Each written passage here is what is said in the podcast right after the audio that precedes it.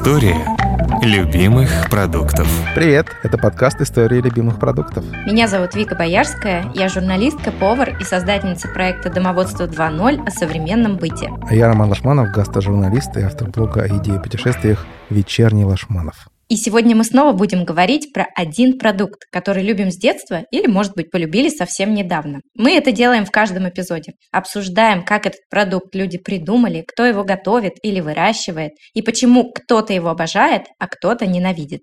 Будем разбираться? Этот подкаст мы делаем вместе с онлайн-магазином «Самокат» и студией «Норм». Тема нашего сегодняшнего эпизода – мармелад. Мне кажется, жевательные мармеладные мишки — это продукт, по-моему, всеобщего обожания, нет? Или я ошибаюсь? Ой, ничего себе, ты сейчас вообще меня удивил, потому что, когда говорят мармелад, у меня прям целый веер, конечно, разных ассоциаций, каких-то совершенно таких академических, но мишки до этой секунды там не присутствовали, они же реально тоже мармеладные. Я, например, в детстве очень любил мармелад. Это был какой-то одна из моих любимых сладостей, потому что она какая-то необычная, что ли. Какое-то не твердое, не жидкое, а что-то среднее, сладко-кислое, еще и с сахаром сверху.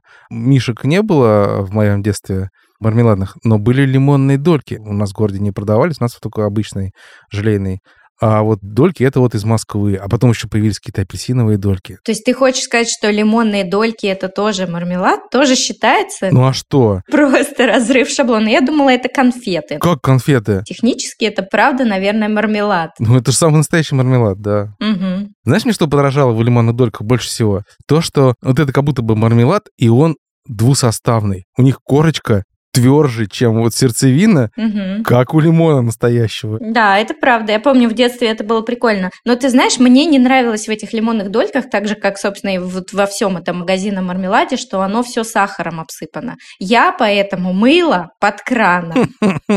Но однажды моя мама сделала мармелад сама. Из смородины дачной. Его надо было ложкой есть из банки. Но это вот реально было космос. Угу. Это было лучшее из красной смородины. Мармелад это было лучшее. На самом деле, мне кажется, что сейчас по-прежнему для меня это прям вот чудесный продукт. Он волшебный по многим причинам, да, потому что, во-первых, это просто мой любимый вкус кислый, но при этом еще и сладкий. И у него удивительный цвет, вот этот вот драгоценный, такой рубиновый. И он прозрачный немножко на просвет. Фуд-стилист сейчас вещает. Вот. Но помимо всего другого, это же магия, когда не добавляется никаких загустителей, но за счет пектина в смородине все происходит само. И вот с тех пор, когда вот однажды моя мама сделала такой мармелад, я начала по-другому смотреть на мармелад. И потом, когда я уже выросла и попутешествовала, и стала пробовать всякие разные иностранные мармелады в банках, меня все равно всегда вот мерили определило качество, был вот этот мамин смородиновый мармелад. Из твоего рассказа понятно, что такое мармелад по своей сути. Это уваренное варенье. Варенье, мармелад, джем, конфитюры — это все примерно близкие родственники. Ну, немножко там разница в технологии и в количестве сахара, может быть. Ну да, вот разница в технологии есть, и мне кажется, что есть существенная разница в текстуре, потому что мармелад, он как раз без кусочков, но его можно пожевать, он альденте, он четко имеет форму на ложке или даже вот брусочками, да, нарезанный кусочками, но при этом, в отличие от варенья, качественного, правильного, канонического. Он не содержит ни ягод, ни косточек. Один из моих нынешних любимых мармеладов, он с косточками. Крыжовниковый мармелад, там прям вот эти вот косточки, они есть. Ну, то есть, если перетереть ягоды в пюре, из них получится мармелад с косточками. Из одного и того же сырья можно сделать мармелад, джем, он же там конфитюр, да, варенье, и, как мы разговаривали в прошлом сезоне, можно сделать пастилу. И зефир, соответственно. Да, да, это правда. Это агрегатные состояния примерно одних и тех же ингредиентов. История любимых продуктов. История у мармелада какая-то оказалась неожиданно интересной. То есть как бы я не задумывался над тем, откуда взялось это слово, и оказалось, что вино — это всему один знаменитый плод. Как ты думаешь, какой? Мы сейчас про название? Да, само вот название. Хм. Происходит оно от португальского слова «мармело», что означает «айва». Ничего себе. Само слово, соответственно, происходит, в свою очередь, от греческого мелмелос, что означает медовое яблоко. Айва, вполне вероятно, могла стать причиной начала Троянской войны. Согласно древнегреческому мифу, богиня раздора Эрида подбросила за стол, где сидели богини Гера, Афина и Афродита, золотое яблоко с надписью «Прекраснейший». Исследователи считают, что этим золотым яблоком на самом деле был плод Айвы. Как говорится в мифе «Яблоко раздора», рассудить богинь должен был молодой юноша Парнас. Он присудил это яблоко Афродите, которая взамен помогла ему выкрасть Елену, жену спартанского царя. Это и стало причиной Троянской войны. Это был такой популярный фрукт. Родина его Кавказ, потом он распространился вот в Малую Азию, потом в Грецию перекинулся, и во времена Римской империи проник в другие римские провинции, в том числе в Сирию, ну, нынешнюю Сирию, там, Ливан, и на Пиренейский полуостров. И там как раз вот этот мармелад из айвы, довольно древняя штука. Кто-то говорит, что, скорее всего, и начали варить его на Ближнем Востоке. А потом уже это через какое-то время проникло в Испанию и в Португалию, где стало просто дичайше популярным. Угу. Пластовой, мармелад, он довольно плотный, его нарезают и с хлебом едят. Или с сыром, представляешь? Да, я представляю, конечно, очень хорошо, потому что я же в Аргентине, и здесь Мгм. мармелад из айвы – это прям местный специалитет. Но, ты знаешь, местные люди как раз-таки считают, что мармелад из айвы здесь делают не по следам испанцев, а по следам итальянцев, потому что в Аргентине очень много по-прежнему мигрантов с итальянскими корнями. И здесь Мгм. прям считается, что вот эту технологию изготовления мармелада сюда конкретно, к Портеньос, то есть к первым Мгм. колонизаторам, к основателям порта в Буэнос-Айресе, привезли итальянцы, а не испанцы. Я думаю, что это на самом деле очень близкая все история, и она как-то смешивалась. Кроме того, в истории Аргентины был не очень длинный, но очень плодотворный период, когда сюда приезжали англичане, и англичанам были рады. Это недолго длилось, буквально лет там 20-25.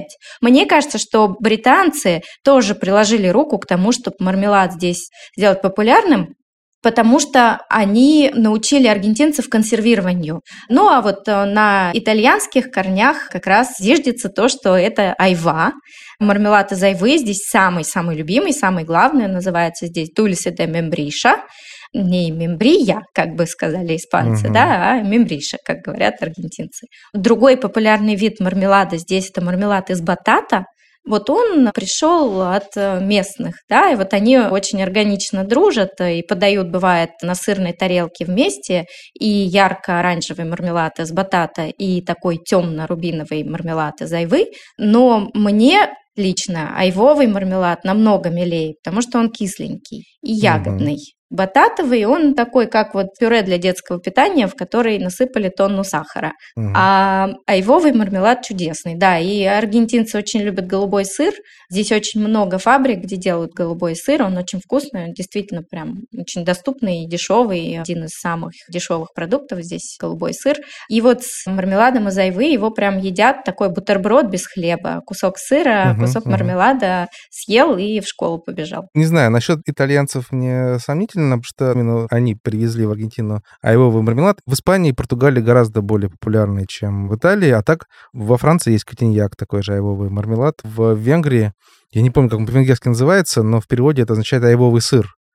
И в других странах, по-моему, тоже так иногда называют. А, а яблочный мармелад называют яблочным сыром. Кстати, португальцы и испанцы привезли айвовый мармелад в Латинскую Америку, а там, где не росла айва, стали делать мармелад из гуавы и тростникового сахара, соответственно, называется гаябада. И ее в Бразилии, вот ты говоришь, в Аргентине тоже с сыром едят, да и с голубым, а в Бразилии едят с традиционным бразильским сыром минус.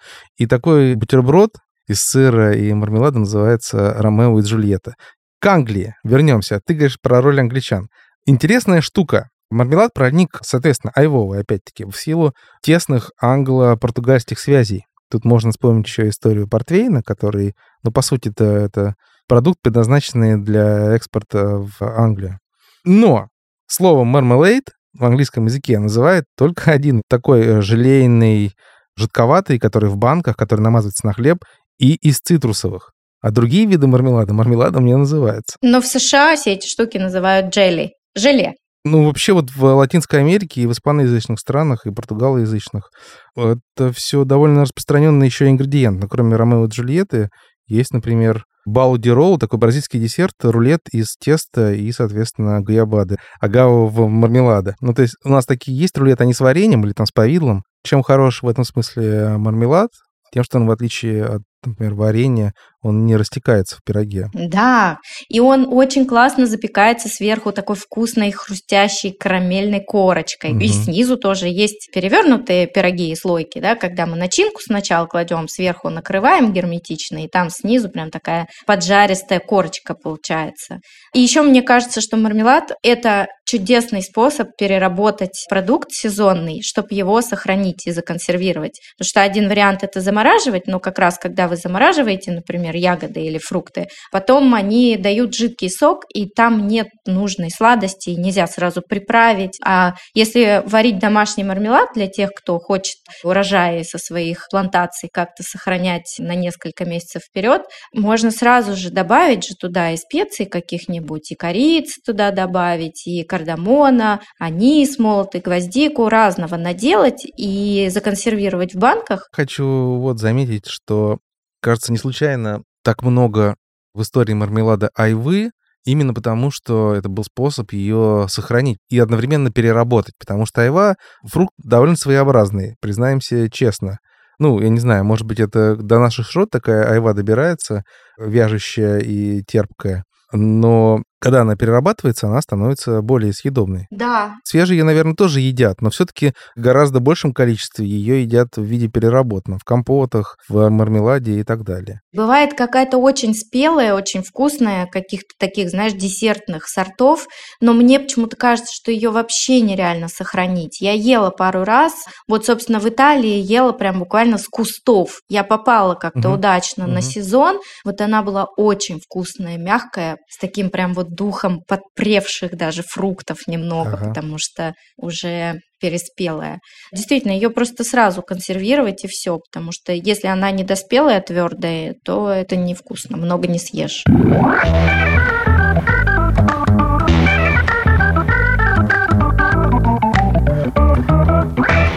Кстати, о пектине, благодаря которому получается мармелад. Если говорить языком науки, то пектин — это группа веществ, полисахариды, образованные остатками главным образом галактуроновой кислоты. Пектин – это полисахарид, который можно найти в составе практически каждого растительного продукта. Пектин является загустителем и часто выступает в роли гелеобразователя, стабилизатора и влагоудерживающего агента. При нагревании вместе с сахаром и кислотой порошковый пектин меняет свою структуру, становится густым и желеобразным. Больше про пектин можно послушать в эпизоде подкаста «История любимых продуктов» про зефир. Пектин – очень нужная растениям вещь. Он отвечает за тургор – это напряженное состояние оболочек клеток, чтобы клетки не опадали внутрь, да, чтобы они такие находились в тонусе. Вот нужен пектин, это как раз вещество, которое за это отвечает. Вот, например, очень много пектина в оболочки помидоров, вот это прям самый яркий пример, да, которые вот не жуются, да, они не жуются именно из-за того, что у них дичайшее количество пектина, и поэтому они выходят из организма естественным путем практически не переработанном виде, потому что пектин организмом не переваривается. Но, между прочим, на солнце высушенные вяленые томаты, они же тоже в каком-то смысле мармелад. Кстати, да. Потому что у них такая текстура становится тянучая, да, такая, как да. вот жевательные конфетки chewing gums. Да, да. Мне кажется, что это ровно потому, что высокое содержание пектина плюс правильная обработка. По мере того, как плод созревает, пектин начинает разрушаться. Его начинают разрушать ферменты внутренние, чтобы легче было плоду освободить самое главное для жизни дальнейшее растение, то есть семена. Чтобы семена попали в почву, выросли и дальше выросли новые айвовые сады. Перед тем, как перейти к производству мармелада на домашней кухне, спросим, как делают мармелад сейчас на заводах. И с пектином ли вообще? Да, с пектином ли, потому что, да, может использоваться и другие вещества желирующие. И хотелось бы узнать, в чем разница, в конце концов, между пектином, агаром или там желатином. А про то, как делают мармелад в промышленных масштабах, нам расскажет генеральный директор кондитерской фабрики «Марми» Инга Вертушкина. Для собственной торговой марки онлайн-магазина «Самокат» они производят желейный и жевательный мармелад разных форм, от мишек и машинок до червяков и даже сороконожек. Давайте вот сейчас мы представим, что мы виртуально пришли в гости к вам на предприятие. Расскажите нам, пожалуйста, как оно устроено. Ну, самый первый этап – это, естественно, приход сырья на производство. Его не так много. У нас основных три компонента. Это глюкозный сироп, сахар и желатин. Все поступает на склад, где проходит входной контроль. Технологи проверяют согласно всем нормативным документам, и сырье подается в цех варки. В данном цехе происходит приготовление сиропа, где смешиваются глюкозный сироп и сахар. Далее сироп поступает в вакуумную установку, где под высокой температурой уваривается до нужных сухих веществ. Параллельно готовится третье основное сырье, наш желатин. Мы его растворяем в теплой воде и оставляем до полного его набухания. Обе процедуры занимают около часа. И далее желатин и наш сироп смешиваются в больших, огромных ваннах. Ну и, соответственно, далее уже поступает на участок розлива. Одна линия и разливает мармеладки, и уже обдувает продукт. Мы получили сироп на линии и добавляем вспомогательное сырье. Вспомогательное сырье – это лимонная кислота, ароматизаторы, красители, то есть уже непосредственно придаем цвет, вкус, запах и форму. Все тщательно перемешиваем и отправляем в отливочный дозатор который представляет собой небольшую емкость с поршнями и форсунками. Одновременно на линию подаются лотки, наполненные специальным формовочным крахмалом с отштампованными формами. Это мишка, машинка, червячок, в зависимости там, от плана. В нашем случае крахмал выступает в качестве инструмента, где формируется форма мармелада. В нашем продукте крахмалы мы не используем никакие. Далее лотки уже с разлитым сиропом отправляются в выставочную камеру.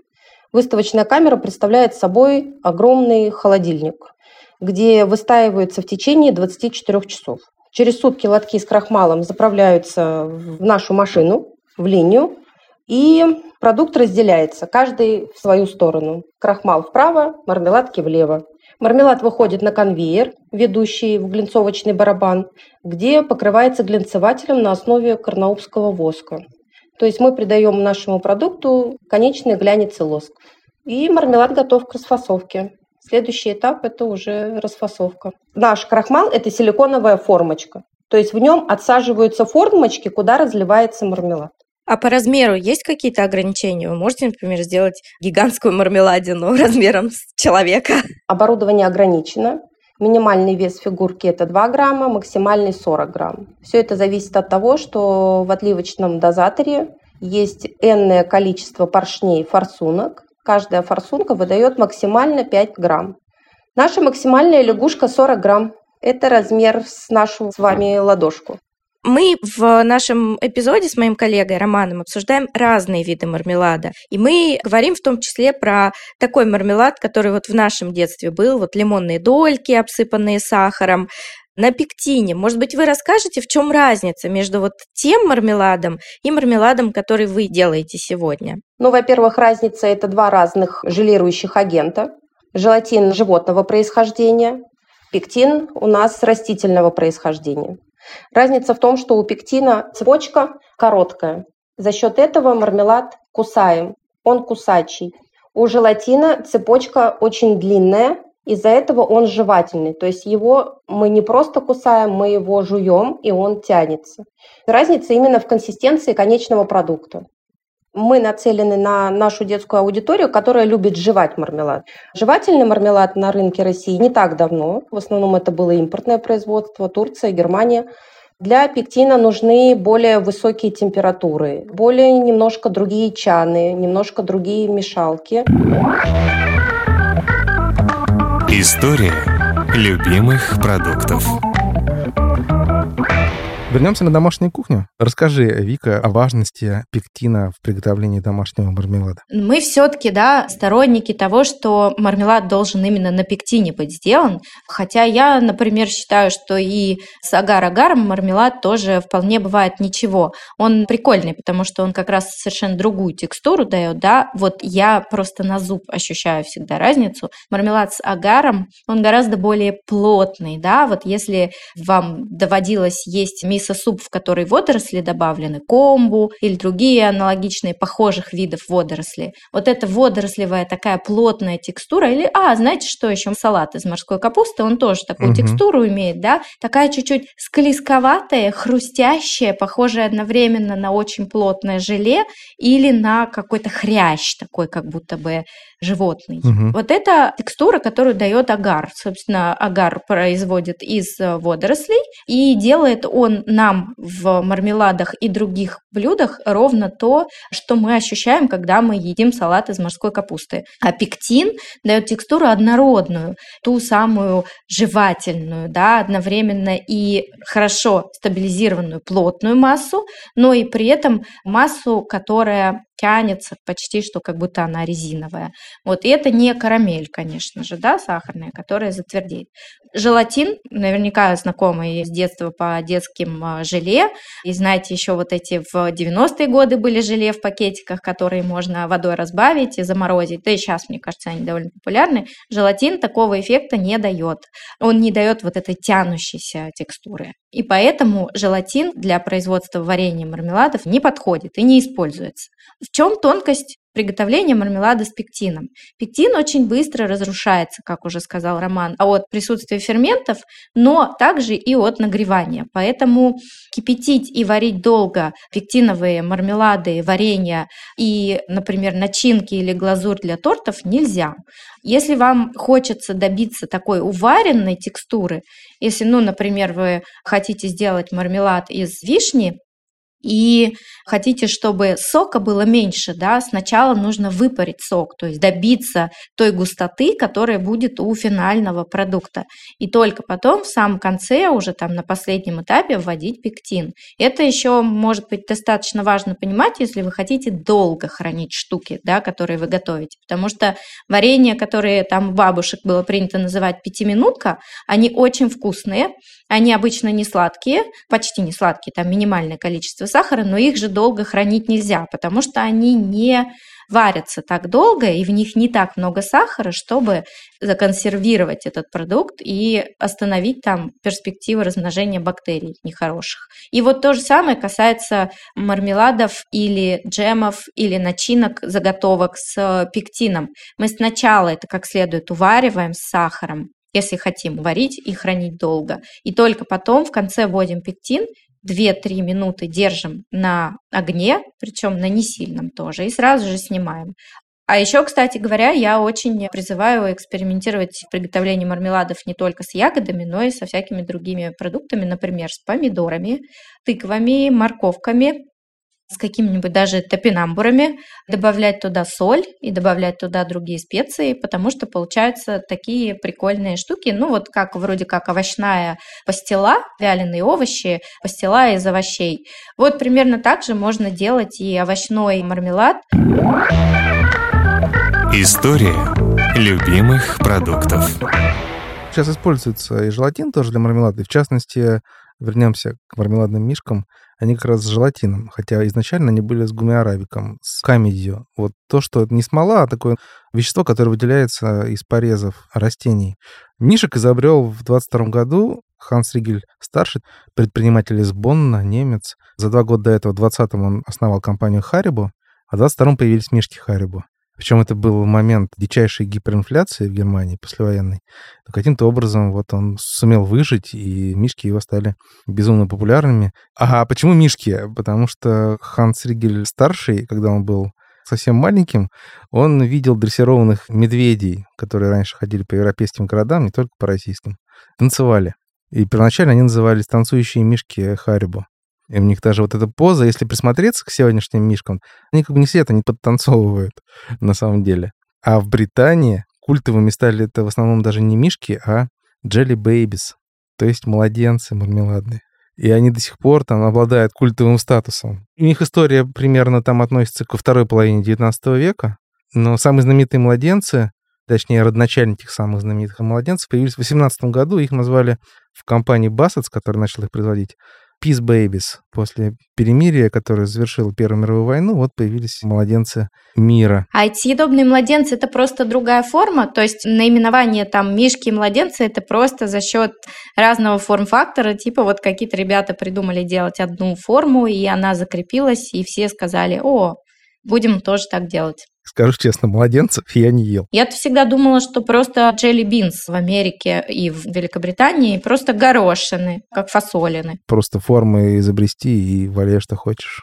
Хоть розы делаем желательного мармелада. Не, ну червяки мармеладные, это же гениально. Это же абсолютное попадание в текстуру червяка. Вот когда держишь в руках дождевого червяка, потом ты ешь червяка мармеладного, ты прям думаешь, вот точно, вот прям оно наверняка так и есть. Не ел дождевых червей, возможно, так оно и есть. Поверьте мне на слово. Представляете, какая история у мармелада, да, от яблока, который Парис вручил Афродите, как самому красивой женщине на свете, до жевательных червячков. Такая вот история любимого продукта мармелада. Это был подкаст «История любимых продуктов». Меня зовут Вика Боярская. А меня Роман Лашманов. Мы делаем этот подкаст вместе с онлайн-магазином «Самокат» и студией «Норм». А на следующей неделе мы расскажем про гречку. Подписывайтесь на нас там, где вы слушаете подкасты. В Apple подкастах, Google подкастах, CastBox, Яндекс Музыки и на других платформах. Пишите комментарии и оставляйте ваши оценки. До следующей недели. Пока-пока.